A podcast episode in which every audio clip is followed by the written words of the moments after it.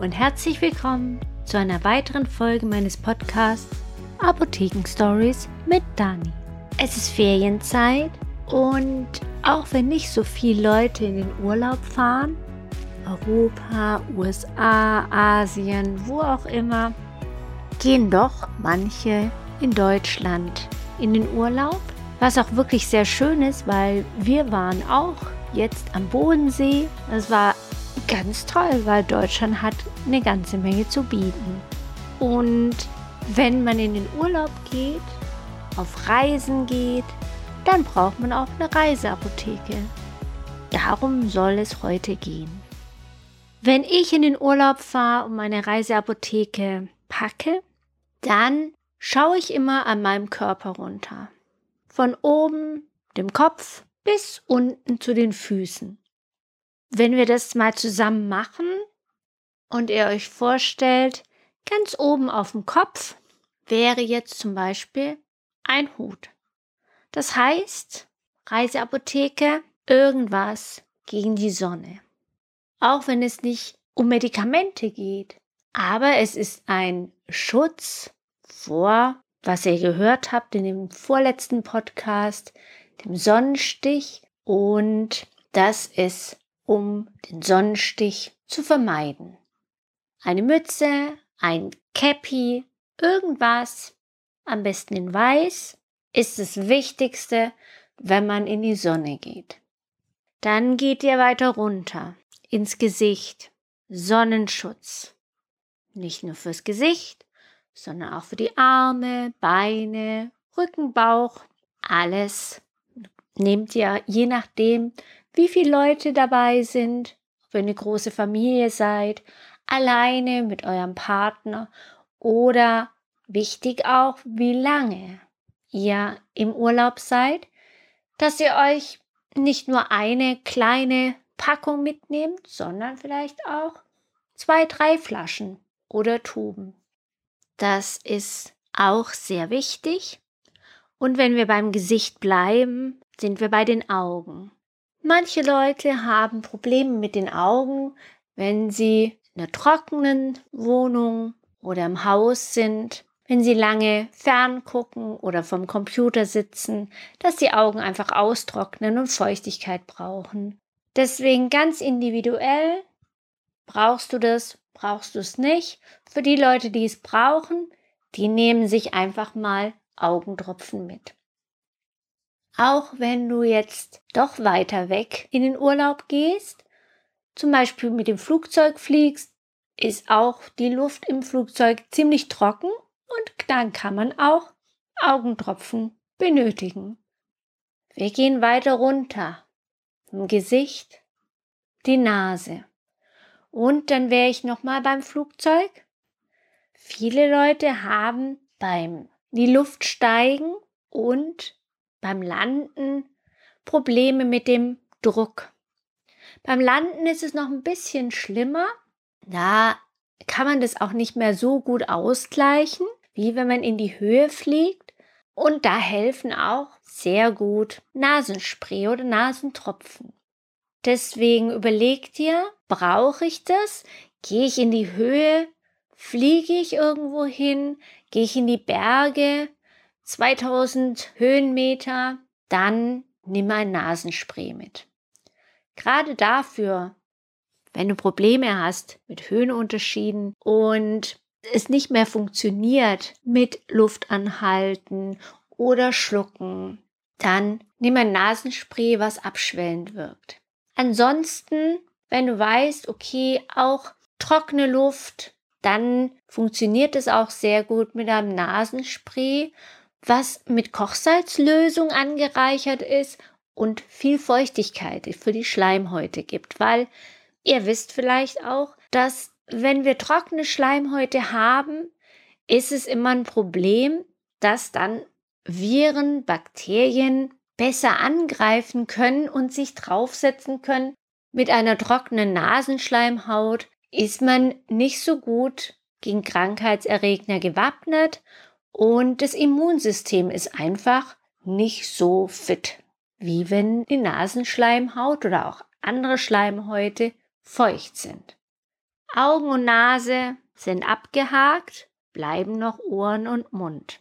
Wenn ihr den Druck auf den Ohren habt, zum Beispiel beim Fliegen, reicht es, mit dem Nasenspray zu sprühen und dadurch, dass Nase und Ohren in Verbindung stehen durch die Röhre, reicht es, wenn die Ohren zugehen, dass du in die Nase sprühst und auch die Ohren werden frei und du kannst besser atmen.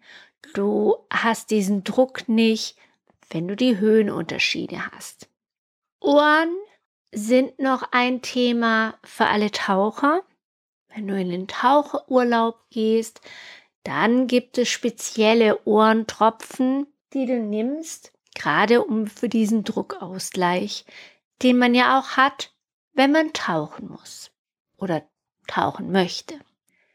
Bedenke auch immer, dass zwischen einem Flug und einem Tauchgang 24 Stunden sein müssen. Das bedenkst du, wenn du in dein Reiseziel fliegst. Aber da denkt man sowieso dran, man kommt an und muss erstmal 24 Stunden warten, bis man wieder tauchen kann. Aber oftmals ist es ein Problem, wenn man zurückfliegt, weil man weiß, okay, ich habe jetzt nur noch zwei, drei Tage, man möchte unbedingt noch mal runter, aber mach dir einen Plan, eine Wegfunktion in deinem Handy, irgendwas, dass du auf gar keinen Fall zu spät noch mal tauchen gehst, wenn du am nächsten Tag zum Beispiel wieder nach Hause fliegen musst. Lass dir einfach diese 24 Stunden Zeit. Der Mund, da nimmst du auf jeden Fall eine Pflege mit. Spröde Lippen, die auch wieder durch trockene Luft oder im Flieger diese trockene Raumluft. Da ist es schön, wenn man eine Pflege dabei hat. Sowas wie ein Labello immer in der Tasche. Dann gehen wir weiter runter. Der Mund und der Hals auch wieder bei trockener Raumluft, wenn ihr mit dem Flieger unterwegs seid, Bonbons mitzunehmen, ist immer eine gute Idee.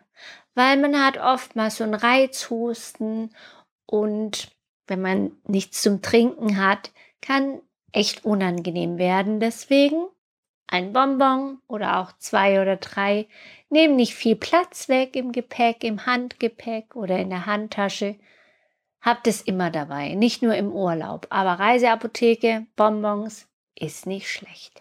Solltest du mal Halsschmerzen bekommen, dich angesteckt hast oder auch schon mit den Erregern in den Urlaub gefahren bist, sozusagen, und die dann ausbrechen, ersten oder zweiten Tag, wenn du in deinem Urlaubsland oder im Urlaubsziel angekommen bist, dann gleich was nehmen, es gibt so viel verschiedene Sachen, wenn man erstes Kratzen im Hals hat und Angst hat, dass man erkältet wird, was homöopathisches oder Bonbons, warme Getränke, heißer Tee lindert auch immer sehr gut.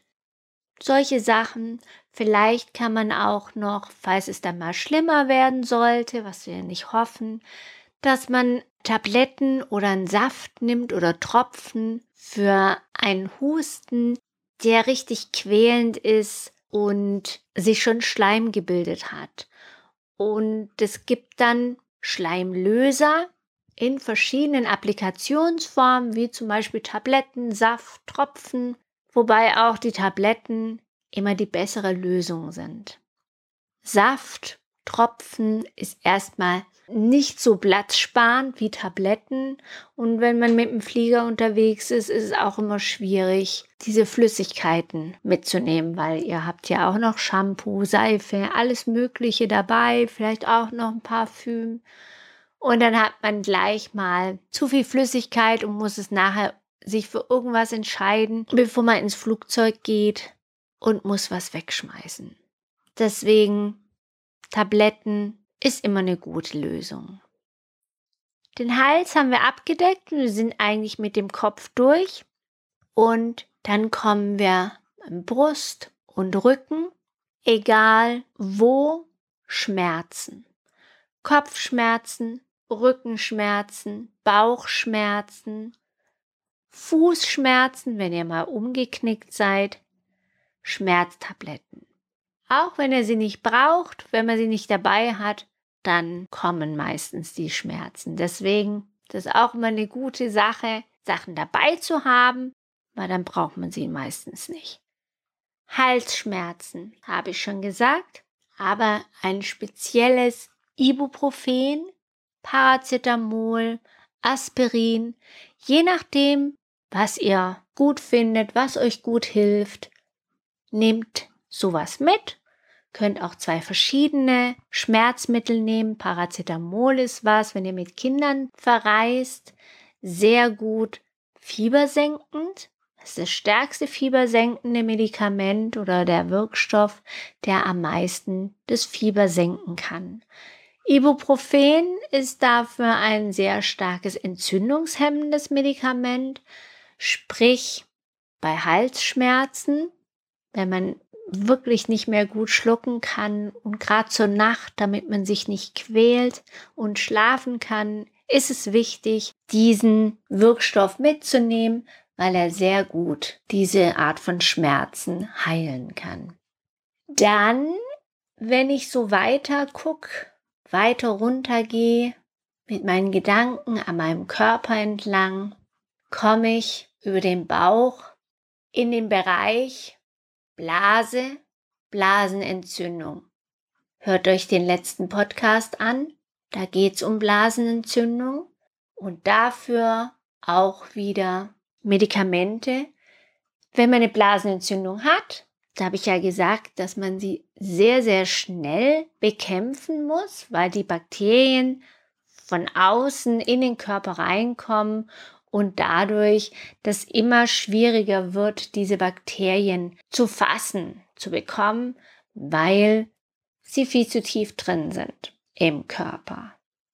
Deswegen viel trinken und für Leute, die gerne mal eine Blasenentzündung bekommen, gerade im Urlaub, wenn sie viel am Meer sind oder Freibad, dann nehmt euch einfach Tabletten mit. Ein pflanzliches Antibiotikum aus zwei Pflanzen kombiniert ist sehr gut. Zwei, drei Tage kann man damit versuchen, die Blasenentzündung in den Griff zu bekommen. Wenn es nicht funktioniert, muss man sowieso zum Arzt gehen. Aber damit kann man ein bisschen experimentieren und es ist eine gute Möglichkeit, das Ganze zu bekämpfen. Dann geht es weiter. Beine, Knie, Füße. Die Füße, da kann es Probleme geben, zum Beispiel Blasen. Wenn man neue Schuhe gekauft hat, Sandalen, Flipflops, was auch immer. Man geht wandern, hat seine Wanderschuhe nicht eingelaufen und muss jetzt mit Blasen kämpfen ist eine gute Option, Blasenpflaster mitzunehmen. Lasst euch erklären in der Apotheke, wie diese Blasenpflaster zu verwenden sind oder probiert es auf jeden Fall mal aus und nimmt genügend mit und genügend verschiedene Größen. Das gibt's für alles Mögliche, für die Ferse, wo man ja am ehesten sich so eine Blase läuft. Und es gibt's aber auch für die Zehen, für Finger, Fingerrisse lasst euch einfach beraten in der Apotheke. Was gibt's an den Füßen noch? Zum Beispiel Fußpilz. Auch eine problematische Krankheit, will ich nicht sagen. Aber wenn man Fußpilz hat, dauert es sehr, sehr lange, bis der wieder weg ist. Weil man muss immer bedenken, dass beim Fußpilz das, was man sieht, ist nur die Spitze vom Eisberg. Stellt euch ein verschimmeltes Brot vor. Das ist auch ein Punkt oder eine kleine Stelle und es ist wirklich nur das, was man sieht, das wenigste, vielleicht zehn Prozent von dem ganzen Pilz oder von dem Schimmel im Brot. Das Ganze, was man nicht sieht, das ist auch das Gefährlichere. Deswegen ist es wichtig, wenn ihr den Pilz bekämpft und ihr seht die Stellen, die sichtbar sind, nicht mehr, müsst ihr genauso lange, wie ihr bis dahin gebraucht habt, nochmal einschmieren einsprühen, je nachdem. Und erst dann könnt ihr sicher sein, dass der ganze Pilz bekämpft ist, nämlich auch der Teil, den man nicht sieht. Und das ist ein ganz, ganz großes Problem, was wir auch in der Apotheke immer wieder sehen, dass die Leute viel zu schnell aufhören und dann nach ein, zwei Monaten oder auch einem halben Jahr wieder kommen und sagen, oh Mann, ich habe das immer wieder und ich weiß auch nicht, was ich mache. Ich war eigentlich gar nicht im Schwimmbad und es ist wieder da und wieder. Und dann sage ich, besteht die Möglichkeit, dass es immer wieder das Gleiche ist? Ist es vielleicht immer wieder an der gleichen Stelle? Und dann überlegen die Leute und sagen, ja, haben Sie recht. Das ist immer dort und dort, immer gleich. Ja, und dann, wenn man ihnen sagt, so jetzt gucken Sie mal, dass Sie länger therapieren, mit der Salbe die Stelle einschmieren, dann ist es irgendwann wirklich weg. Deswegen wichtig, was dabei zu haben, wenn das passiert, aber noch wichtiger, Prävention, wie bei vielen, vielen anderen Sachen auch, dass die Füße, die Haut der Füße schön ein Ganzes ergeben, schön glatt sind, keine Risse, auch wenn sie nicht bluten oder man sie nicht sieht, kann die Haut rissig sein.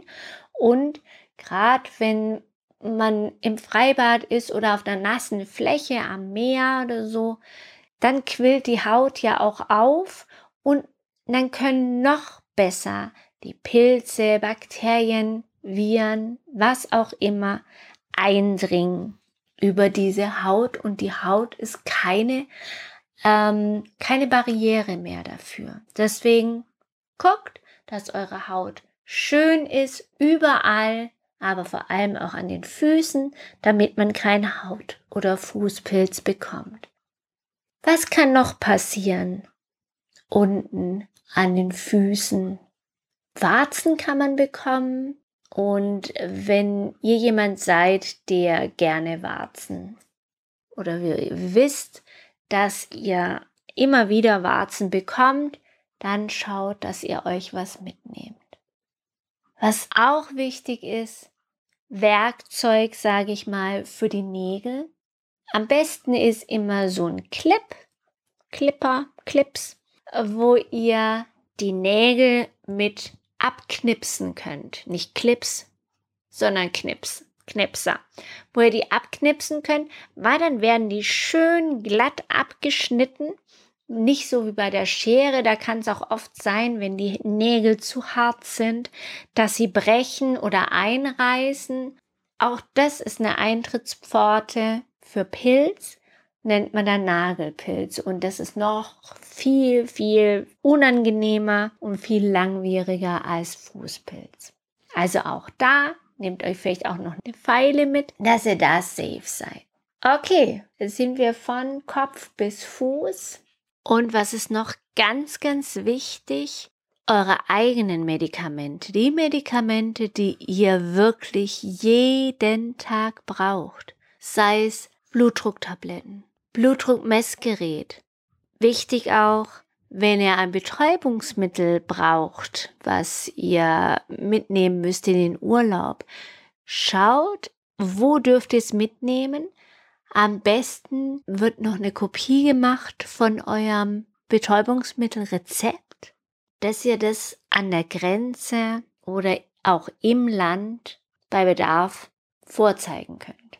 Weil nichts blöder als wenn ihr dann im Ausland seid mit euren Tabletten und von der Polizei angehalten werdet und unnötige Fragen beantworten müsst. Und wenn ihr dann ein Rezept habt und sagen könnt, hier, das ist meins, ich brauche das, eine Monatsration darf jeder mitnehmen und dann ist es auf jeden Fall okay. Habt ihr Kontaktlinsen? Denkt an eure Mittelchen zum Spülen, zum Reinigen, zum Aufbewahren, die Döschen, es gibt ja auch so Tageslinsen oder auch Linsen, die man mehrere Tage im Auge drin lassen kann. Informiert euch oder ihr nehmt einfach nur eure Brille mit. Aber schaut, dass ihr alles dabei habt. Auch Sonnenbrille ist wichtig. Und dann kann es losgehen. Für all diejenigen, die jetzt noch losgehen in die Ferien, wünsche ich eine wunderschöne Zeit. Geht eure Liste durch, was ihr braucht für die Reiseapotheke. Wenn ihr Fragen habt, fragt ihr mich. Ich beantworte alle eure Fragen. Kommt gerne auch bei mir in Stuttgart vorbei, wenn ihr in der Nähe seid. Ich würde mich freuen. Ansonsten Instagram könnt ihr auch immer eine Frage stellen und mich kontaktieren. Und ansonsten hören wir uns nächste Woche Donnerstag und bis dahin bleibt gesund und habt eine schöne Zeit. Tschüss!